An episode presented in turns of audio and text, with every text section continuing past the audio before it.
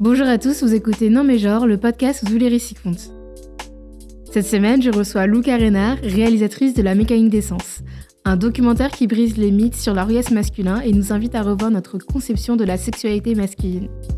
J'avais déjà reçu Lou en août 2020 pour nous parler de la jeunesse du projet. Je vous encourage d'ailleurs à écouter cette première partie, le lien sera en description. Dans cette seconde partie, on se penche un peu plus sur la réalisation et les tenants et aboutissants d'un tel projet. Je tenais également à vous prévenir que mon micro nous a lâché, donc les 5 dernières minutes ont été enregistrées avec un différent micro. Merci de votre compréhension et bonne écoute. Donc, euh, on te retrouve pour la seconde partie Mmh. de cette interview qu'on a Madame. fait euh, il y a déjà euh, plus d'un an. Ouais, c'était il y a un an à peu près, il me C'est ça.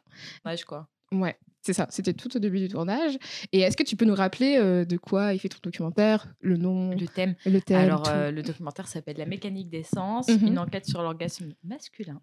Et donc, euh, c'est une exploration de- du plaisir sexuel masculin. Curieusement, je trouve, a été assez peu interrogé, en fait, parce qu'il a été pris pour une évidence totale. Ben, c'est super bien tout ce qui se passe en ce moment sur la libération de la parole féminine, effectivement, la sexualité féminine très réprimée. Et euh, je me suis rendu compte qu'en fait, euh, la sexualité masculine a été bloquée à plein de niveaux aussi, et donc on n'en parlait pas, tout simplement. Alors que ça pourrait nous remettre sur un pied d'éga- d'égalité, ou en tout cas euh, ouvrir des dialogues, tout simplement. Pour approfondir cette partie euh, documentaire, l'idée, la jeunesse, je vous recommande d'écouter la première partie. N'est-ce Ça pas ça Cliquez. Ça serait plus logique. Faites En des streams. c'est ça. Que je mettrai en description et que vous pouvez de toute façon euh, retrouver sur toutes les plateformes. Mais là, on va parler un peu plus du documentaire, de la logistique et tout ça, toutes les idées derrière ce documentaire, le tournage. Et ensuite, on parlera plus d'autres sujets liés à la masculinité et à la sexualité juste après. Tout un et programme. du coup, euh, comment s'est passé le, le tournage? Bah écoute, euh, ça s'était très bien passé. On a eu de la chance parce qu'on l'a fait euh, dans la période entre les deux confinements. Donc on c'était ric-rac. Et puis euh, bah, on était dans un studio photo. euh, on a l'occasion d'accueillir là-bas euh, les hommes qu'on voulait interroger. Ça s'est passé sur deux semaines. Après, il y a eu des petites prises de vue euh, de ci, de là au long de, de, l'année ensuite. Ça a duré, je crois que j'ai pris des images jusqu'en avril.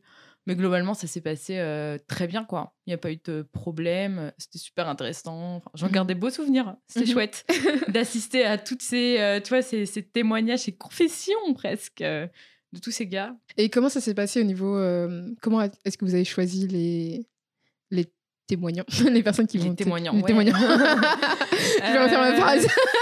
Eh, c'était long, hein. C'était super Ouais. long parce qu'en fait, il y avait un sondage Mhm. qu'on avait euh, créé euh, déjà sur Google Form. Ouais. Puis on avait euh, laissé la possibilité de mettre à chacun, tu vois, genre son mail, son numéro, si jamais les gars étaient euh, déter à témoigner en, en face caméra. Pour moi, c'était important qu'on puisse voir le visage. Et beaucoup avaient répondu en précisant qu'ils étaient OK, mais il fallait pas qu'on voit leur visage. Alors du coup, pour moi, ça entretenait euh, le tabou et j'avais pas trop envie de ça. Quoi. Je voulais que, que ce soit quelqu'un qui soit capable d'aller jusqu'au bout, même si je sais que c'est difficile.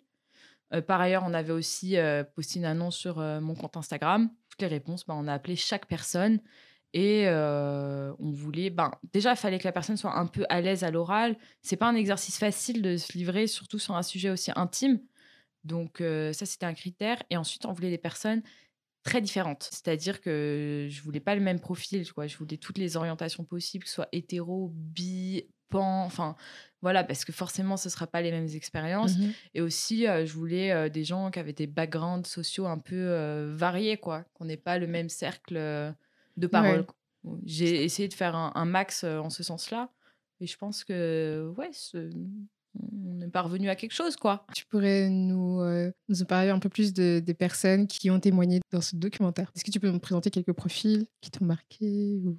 Oh, bah pour ça, je vous invite à aller voir des documentaires. Mais je sais pas si euh, je peux tellement enfin, en parler là comme ça. Je pense que le mieux, c'est d'aller effectivement les Mhm. écouter parce que c'est à travers les témoignages qu'on les ressent. Mais Ce que je trouve intéressant, c'est qu'effectivement, il y avait euh, des hommes qui étaient euh, bah, très différents, très, très ouverts sur leur sexualité quand même.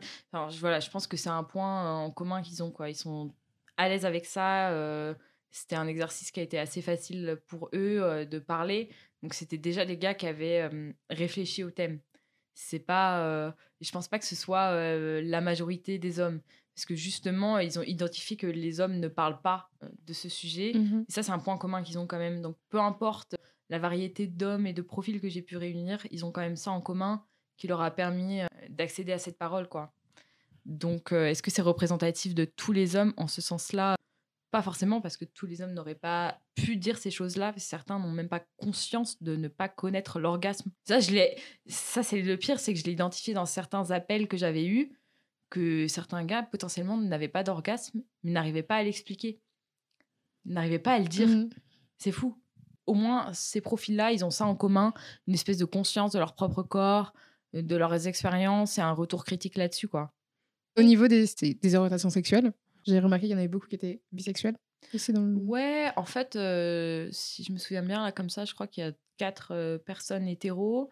On a euh, un ou deux, deux bisexuels, deux homosexuels, je crois.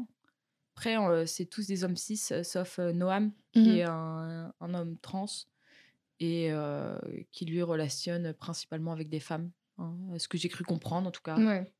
Comment t'as- tu les as mis à l'aise pour, euh, pour raconter ce genre de, de choses Est-ce que c'est pas facile de parler de ses sexualités, surtout pas devant une caméra Ouais, c'est vrai que c'est pas facile à Ouais. avouer. Et pourtant, ils ont tous été super francs. Enfin, je suis étonnée de franchise en fait euh, avec euh, la caméra. Le fait que le studio soit petit, qu'on les accueille avec genre des petits gâteaux, des petits thés, qu'on discute un peu avant euh, Mhm. l'interview.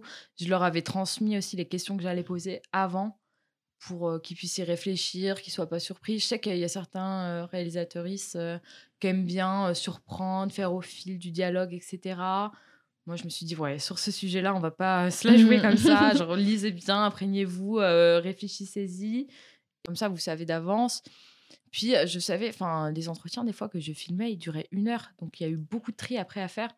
Et souvent, les dix premières minutes, ben, ils sont tout coincés. Puis après, bah, ça devient une discussion. Tu dis qu'il y a la Ouais. caméra presque, tu vois. Ouais. Ouais, ouais, c'est ça. Après, ils ont parlé de tellement de, de choses euh, hyper intéressantes.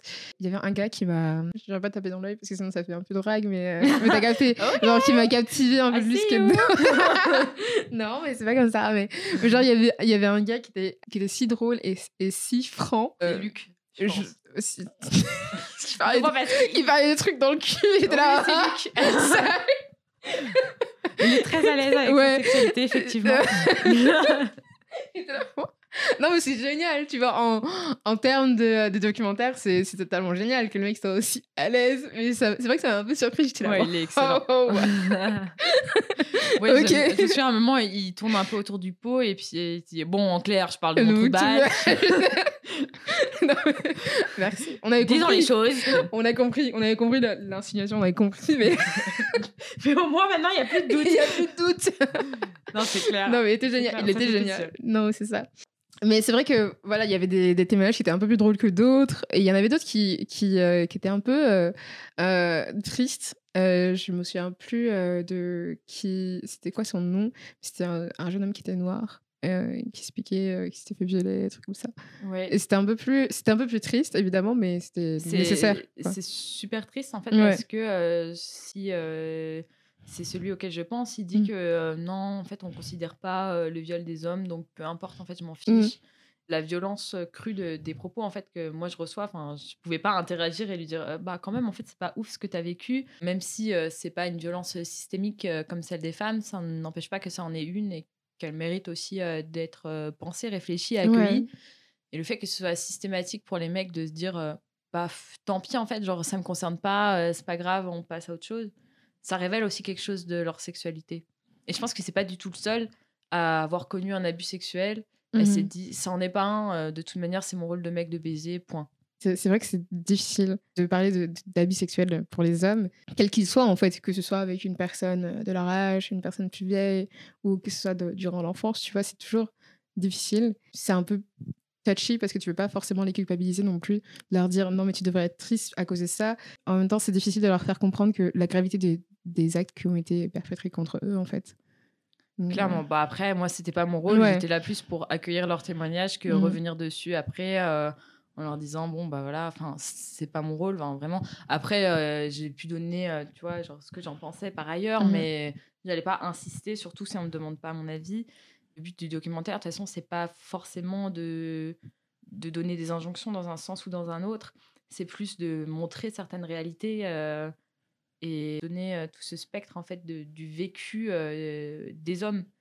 Dans le sens où pour moi, j'ai toujours pensé que tout en perpétrant le patriarcat, ils en étaient victimes aussi. Mhm. Ce qui montre vraiment l'intérêt de à, à battre ce système au plus vite, tu vois. Parce que tout en, en profitant de ça, euh, enfin, on voit à quel point ça se retourne contre eux-mêmes. C'est ça. Est-ce qu'il y a des témoignages qui t'ont touché plus que d'autres durant ce. Ouais, Ce franchement, ils m'ont tous. Enfin, je Ouais. peux pas. Surtout que moi, vu que je les ai vécus en live, tu Mm. t'as aussi une relation euh, différente. euh, Enfin, forcément, t'es ému. euh, Ouais. Je les ai tous euh, trouvés importants différemment. En fait, c'est ça que j'ai trouvé chouette, c'est qu'ils se complétaient bien. Je trouvais que Aurélien, euh, qui est l'homme roux, Ouais. il, il avait une façon de s'exprimer qui était si belle et en fait qui touchait à des choses super profondes. Mhm. De toute façon, c'est lui qui conclut le documentaire. Enfin, si je me souviens bien, ouais, c'est, c'est, je l'ai mis, enfin, une phrase tout à la fin quand il dit qu'il y a une urgence pour les hommes à penser d'autres manières d'être un homme. C'était super puissant. En, Ouais. en plus, ça sortait tout seul de chez lui. On aurait dit presque un prophète qui de la vérité. Mais euh, non, ils m'ont tous touché. J'ai pas envie de presque les différencier euh, parce qu'ils Mhm. avaient chacun euh, leur vérité. En fait, c'est ça qui est beau, c'est que chaque personne, elle a un vécu et à partir du moment où elle t'en parle avec Mhm. sincérité, euh, ben ouais, C'est toujours beau. quoi. bah ouais, t'es toujours un peu ému. Revenons un peu plus sur toi, ton expérience. Est-ce qu'il y a eu une évolution pour toi après avoir euh, entendu ces, ces témoignages et après avoir fait tes recherches pour le documentaire? Bah, très très clairement. En fait, euh, déjà moi, euh, j'ai eu cette idée du documentaire quand Mhm. j'ai rencontré un homme qui un jour m'a dit euh, j'ai pas d'orgasme. Et euh, j'étais choquée parce que c'était la première fois que j'entendais un homme dire ça. Je me suis même rendu compte que l'expression orgasme masculin n'avait presque pas de sens. Genre, euh, si tu tapes dans Google orgasme, tu vas tomber que sur des pages qui sont liées à l'orgasme féminin. Ouais. Quel mystère, l'orgasme féminin. Alors, tu as des pages, des pages entières de bêtises en plus dessus. Mais orgasme masculin, bah non, c'est une évidence. Et en fait, c'est éjaculation souvent. C'est la base, c'est de distinguer l'éjaculation et l'orgasme. Et depuis que j'ai compris que c'était pas la même chose, même si on savait que des fois il y avait des éjaculations sans orgasme, j'ai pas compris que c'était à ce point, enfin qu'il y avait vraiment des nuances Mhm. et que le plaisir masculin pouvait être très complexe, répondre à plein de situations différentes. de- Bref, depuis, j'envisage pas les choses de la même manière. C'est clair que tous les rapports que j'ai eus avec des hommes ensuite, euh, il y a eu cette discussion à un moment. Mhm. Ouais, c'est sûr. Après, euh, je- t'avoue que c'est vrai que moi aussi, du coup, j'ai vu le, euh, le documentaire et j'étais déjà au courant, tu vois, mais c'est vrai que c'est pas, c'était pas forcément une question euh, que j'abordais avec eux. En fait, c'est ça. Si Mm. tu veux, cette question-là, on, voit souvent le cliché du mec qui demande à la femme après un rapport en mode Ouais. Alors, euh, heureuse, t'as joui euh? Il est trop- Ouais. Tu vois l'idée? Il n'y a jamais l'inverse de. On Mm. demande au mec euh, Au fait, euh, c'est bien là, t'as joui? Enfin, c'est pas un réflexe euh, du tout qu'on a. Genre, à partir du moment où t'as la preuve matérielle presque de le rapport est fini, bah c'est bon. Ouais. En tout cas, Non, je sais que c'était beaucoup comme ça avant, euh, je l'admets sans problème, et maintenant, euh, plus du tout. Enfin, je suis clairement euh, dans d'autres dimensions de dialogue, et Mhm. d'ailleurs, euh, c'est mieux. Ouais, c'est sûr. Après, c'est toujours troublant quand ça arrive pas, parce que ça- du coup, ça m'est arrivé cet été. Fou avec euh, ces partenaires qu'on ne nommera pas. Ça m'a, on n'a pas, euh, on n'a pas eu une assez longue relation pour qu'on en parle en plus de détails. Mais c'est vrai que ça m'a fait un peu euh, pas choqué dans le sens où j'étais là en mode oh mon dieu mais qu'est-ce qui se passe? Parce que ok mais parce que ça arrive et ça arrive tu vois. Mais c'est juste que j'étais en fait surprise. Sur le moment où j'étais là en mode ah mais du coup t'as pas euh, T'as pas joui, d'accord. Donc euh, ça s'arrête sur euh, moi qui jouis, d'accord. On finit ça comme ça, d'accord. Bah bonne nuit alors. Du coup, euh, je sais pas. En fait, j'aurais aimé aborder ce sujet avec lui parce que vraiment, on- le mec, je sais pas, tu vois. Et je sais pas si lui, il aimait que ce qu'on faisait, mais enfin, j'imagine que si. Encore sais ou pas. chose. Ouais, c'est ça. là, c'est, euh, tu dis, en fait, moi, le verbe jouir, je, je l'aime pas trop dans le cas, euh, parce que tu sais jamais si tu parles de avoir un orgasme ou avoir une éjaculation. Ouais, c'est Et ça. ça peut être distinct. Des fois, tu peux euh, avoir un orgasme sans éjaculation, Mhm. avoir une éjaculation sans orgasme, ça c'est fréquent, ou avoir les deux ensemble quand tout va bien, ou voilà. Déjà, il faut être au clair sur est-ce que c'est il éjacule pas, ou est-ce que c'est il éjacule mais il a pas de plaisir intense. L'excitation s'arrête, point. Et euh, bah après, il y a plein de raisons, mais effectivement, tu peux avoir des raisons médicales comme des raisons psychologiques. Il peut y avoir plein de trucs.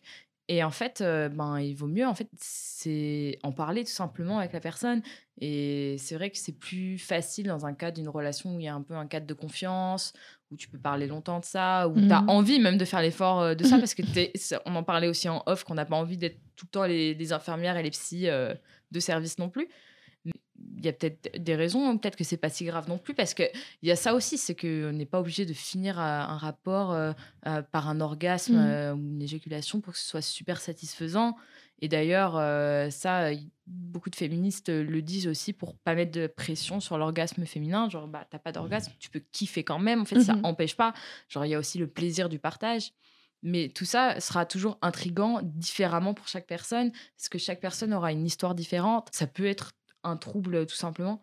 Par exemple, s'il prend des antidépresseurs, j'en sais rien, ça peut te t'empêcher de d'éjaculer. Enfin, il y a des choses comme ça, mais tu peux savoir qu'en creusant.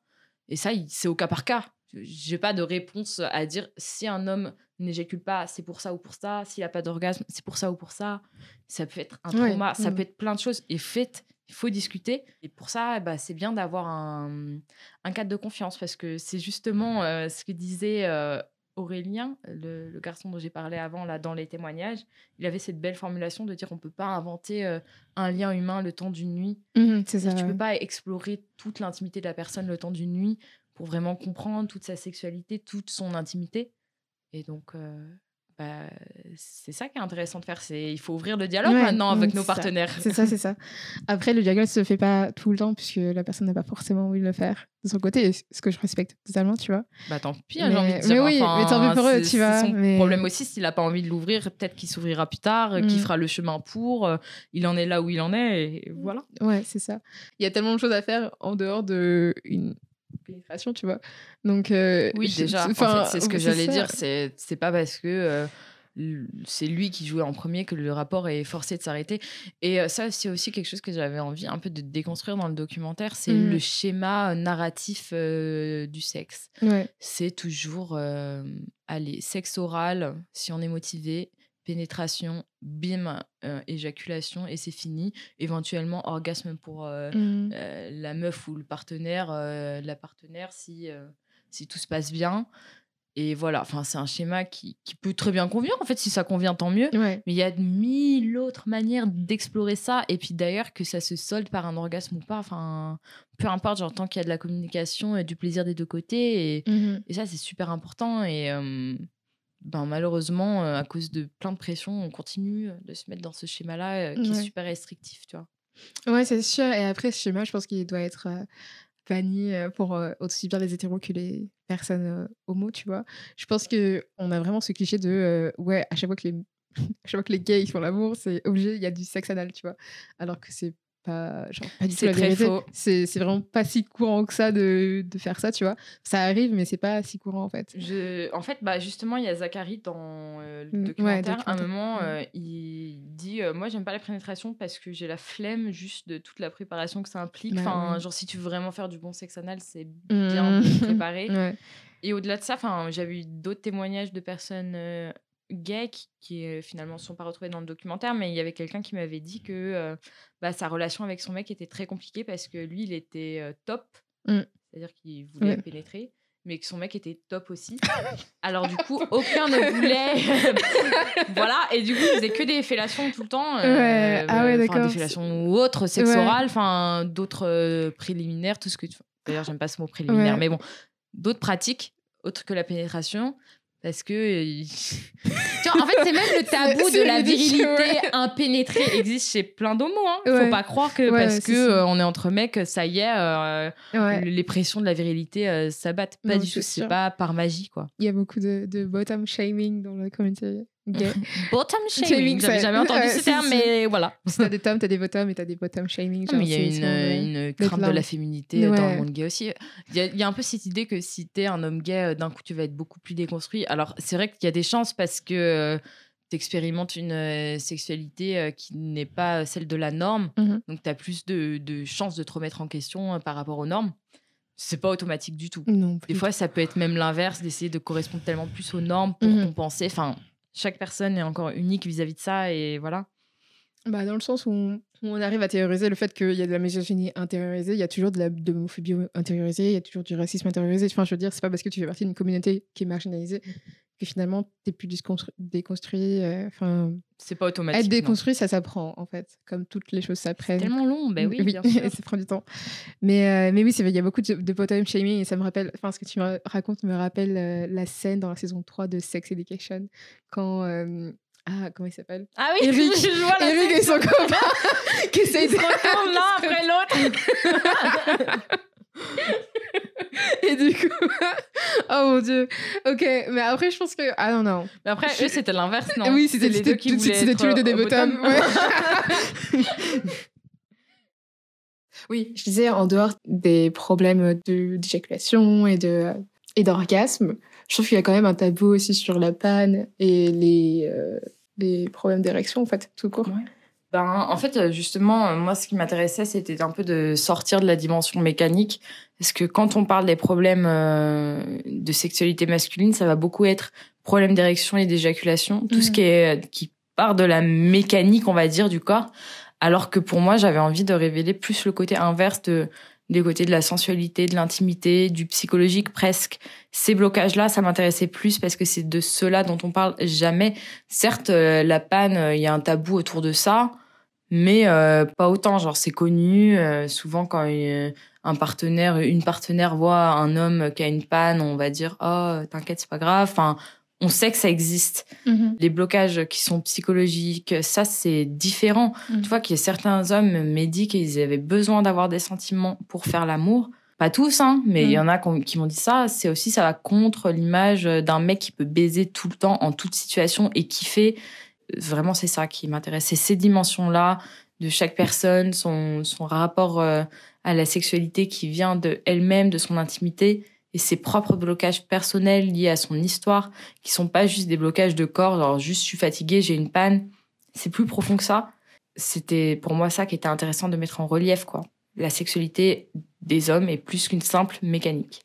Mais c'est c'est drôle que tu parles de sensualité, parce que c'est rare qu'on associe euh, l'homme avec la sensualité, tu vois. On va avoir des hommes, euh, des hommes sexy, tu vois, de manière assez, euh, pas bestiale, mais c'est genre très, très euh, in your face.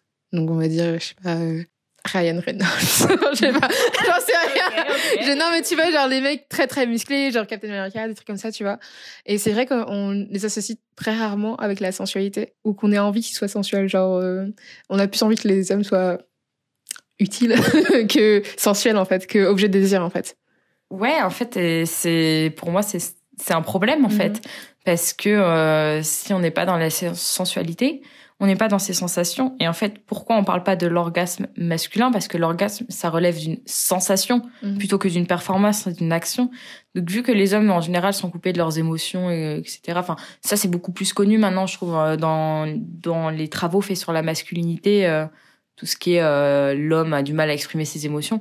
En fait, c'est pas du coup, du coup, c'est pas étonnant qu'il ait du mal à ressentir un orgasme, puisqu'il faut être connecté avec ses sensations, son intimité, et du coup avec la sensualité. C'est pour ça que moi j'encourage à redécouvrir son érotisme personnel, parce que être toujours bestial, bah pourquoi pas? En fait, il y a un côté sexy, etc. Mais c'est presque, ça relève de la mise en scène Mhm. sexuelle de chacun, et chacun fait ce qu'il veut. Mais ça n'empêche pas de s'interroger sur qu'est-ce que je ressens, qu'est-ce que je fais ressentir à l'autre, qu'est-ce qui se passe là dans mon corps quand on fait ça et ça. Et c'est pas des questions qu'ils ont l'habitude de se poser. En fait, ils sont là pour je dois performer, je dois agir, je dois faire ça, euh, je dois faire jouir. Bah, c'est dommageable pour eux et en fait Mhm. c'est dommageable pour leur partenaire aussi. C'est pour ça que je fais ça aussi. Hein. Enfin, très clairement. autres. pour les C'est autres, bien sûr. C'est pour un ami. Pour moi aussi. ouais. et en fait, c'est ça. Mhm. Et du coup, on peut être sexy, on peut être bestial et quand même avoir une sensualité. C'est pas du tout euh, contradictoire. Tu penses qu'il y aura une, une certaine évolution qui va se faire, vu qu'il y a des, des, des conversations qui se font à propos de ce sujet-là Est-ce que tu penses que ça va évoluer? Au niveau de la société et des hommes en général Niveau sexualité Bah ouais, en fait, je pense que c'est un début euh, parce que, enfin, je suis vraiment choquée à quel point il n'y a pas de travaux qui sont faits dessus. Parce que j'ai cherché quand même, tu vois, je me suis dit, ah, bah si je veux faire un documentaire sur le sujet, je vais voir ce qu'il y a déjà. Il y a Mhm. trois pauvres études euh, qu'il faut aller trouver au fin fond de Google. euh. Et encore, c'est pas très précis parce que il y en a qui confondent éjaculation et orgasme déjà.